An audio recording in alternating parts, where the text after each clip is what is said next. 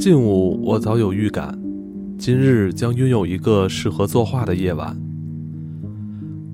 这几天多风，上午阴霾，晚上却经常清澈如镜。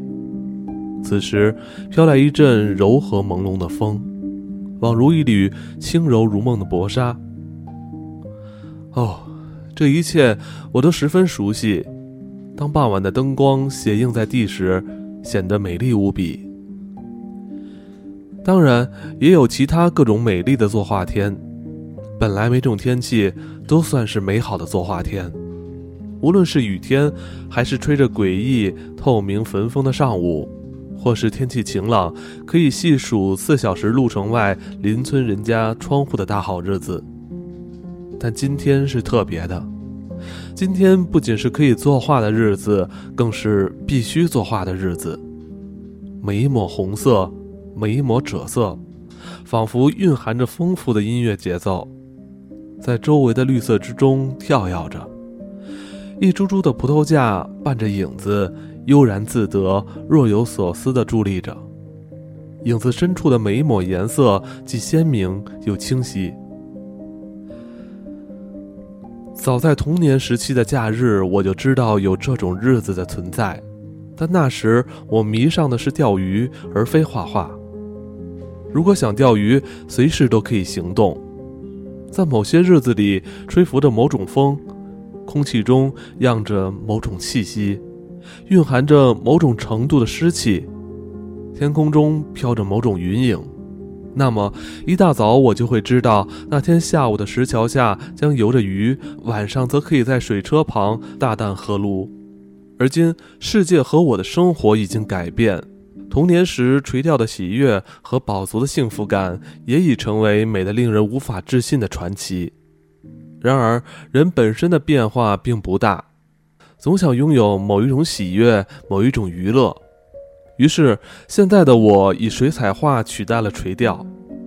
只要天气显示那是个适合作画的好日子，我便会感觉到久远以前属于童年假日的那种狂喜。那种期待及那种喜爱活动的欲望，再度回荡在我那早已老朽的心中。总之，每年夏天，我总会拥有一连串这样的好日子。近黄昏时，我肩上背着装话剧的背包，手里拿着行军椅，信步来到中午就选定的地方。那是村子上方的一座陡峭山坡，以前坡上长满了栗树。但去年冬天时遭人砍伐殆尽。我曾画过几幅微散着芳香的残株身影。从山坡上可以看见村子的东边，那几乎都是由空心砖砌成的深色旧屋顶，但也有些新的浅红色屋顶。房子的屋角光秃秃的，墙壁并未涂上水泥。屋子和屋子之间竟是花园和树林，周围则飘扬着白色与彩色的衣服。蓝色大山脉的对面，山峦起伏，红色的山峰透涌出紫色的山影。右下方有一潭小湖，几座浅色小村庄在湖的对岸闪闪烁烁。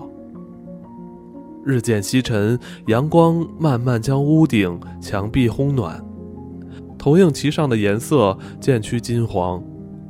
我约莫有两个钟头的时间可以作画。在开始之前，我俯瞰湖旁五彩缤纷的山谷、远方的村落以及近处明亮的树干。树干分叉处冒着繁盛的小树芽，树与树之间是干燥的红泥土，土上含云母成分的小石晶晶发亮。雨季的积水在地上刻画出一道道深沟。接着，我观察我居住的村子，那个由墙垣、山墙、屋顶所组成的温暖小丛林。我熟悉其中的每一道线条，每一块平面。我曾仔细研读它，并用笔临摹。从前，某个得以丹青才画得出来的大屋顶，最近换新了。屋顶下是有着柱子和屋檐的广阔露台。秋天时掉满了金黄色的玉米梗，那是吉欧凡尼的家。他的父亲原是村中最年长的人，才刚过世几个月。吉欧凡尼继承了房子，便富有了，于是卖力地将房子装修、加盖、粉刷、油漆，甚至换了一个新的大屋顶。最后面是小卡瓦蒂尼的小屋子，其中至少有一扇门才刚上过漆。小家伙快结婚了，面对花园的那面墙上开了一扇门。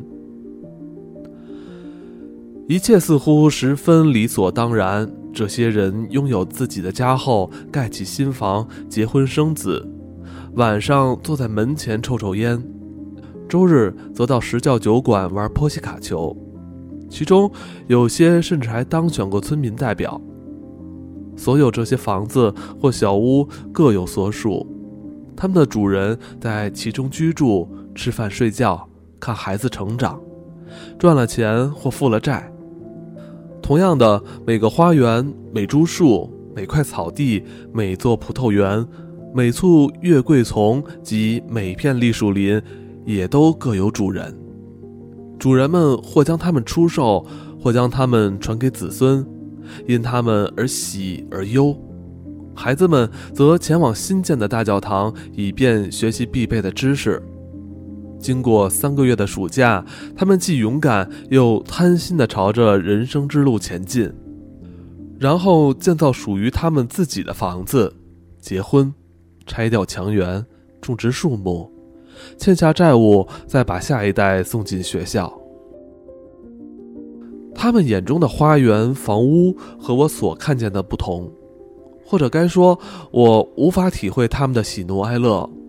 例如，地窖里积水，仓库老鼠为患，壁炉无法生火，园里的阴影太多，遮盖了豆苗。这些我看不见，因而并不为此感到喜悦或烦恼。然而，我眼中所见的村庄也是人们未曾看到的。人们看不见远处惨白剥落的石灰墙，在蓝色天空的映照下是多么的显目。它们映在地上的影子又是如何的改变着。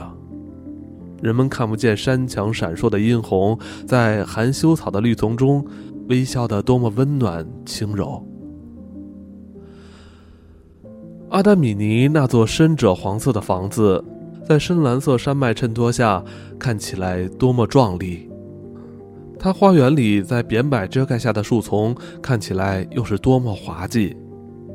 人们看不见这些颜色的音符，在这样的时刻里调出最纯净、技巧最高明的曲调。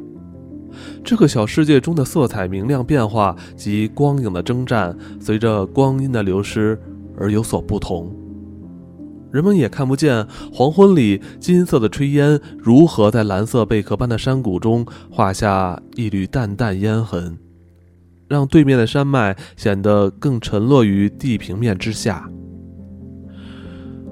如果有像这样盖屋、拆屋、种树、砍树、砌窗，或者在园中播种的人存在，那么也该有个人，他冷眼旁观众人的庸庸碌碌。观察各个墙垣、屋顶的变化，他喜爱这一切，并试着把一切融入画中。我并非杰出的画家，作画只是业余嗜好。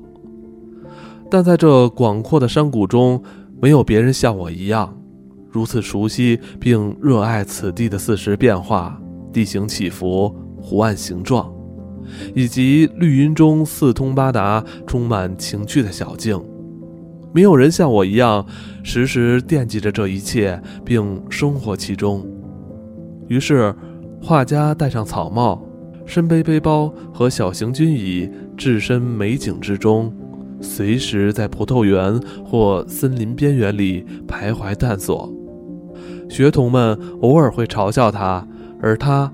偶尔也会羡慕人们的屋子、花园、妻子与孩子，羡慕人们的快乐与烦恼。我以铅笔在纸上画了些线条，又取出调色板，并加进些水，然后将画笔蘸满水，调上我图画中最明亮的橘黄色，那是肥美多汁的无花果树的颜色，是阳光投射在山墙上的颜色。此时，我将吉欧凡尼和玛丽欧抛在脑后，对他们的烦恼无动于衷，就像他们不在意我的烦恼一般。我聚精会神地努力与绿色和灰色搏斗。努力以笔如诗远山，并在绿叶间添点红色和蓝色。我得多费心处理马里欧红屋顶下的影子，而得努力描绘墙壁阴影上那圆形桑树的金绿色。在这样的薄暮时分，在村子上方山坡上短暂停留并专注于绘画的我，此刻并不是在观察别人的生命。也不是羡慕或批判他人生活的旁观者。我热爱我的游戏，就像其他人热爱他们的游戏一样，那么贪心，那么志气，那么勇敢。我将全部精神投注在我自己所热爱的娱乐里。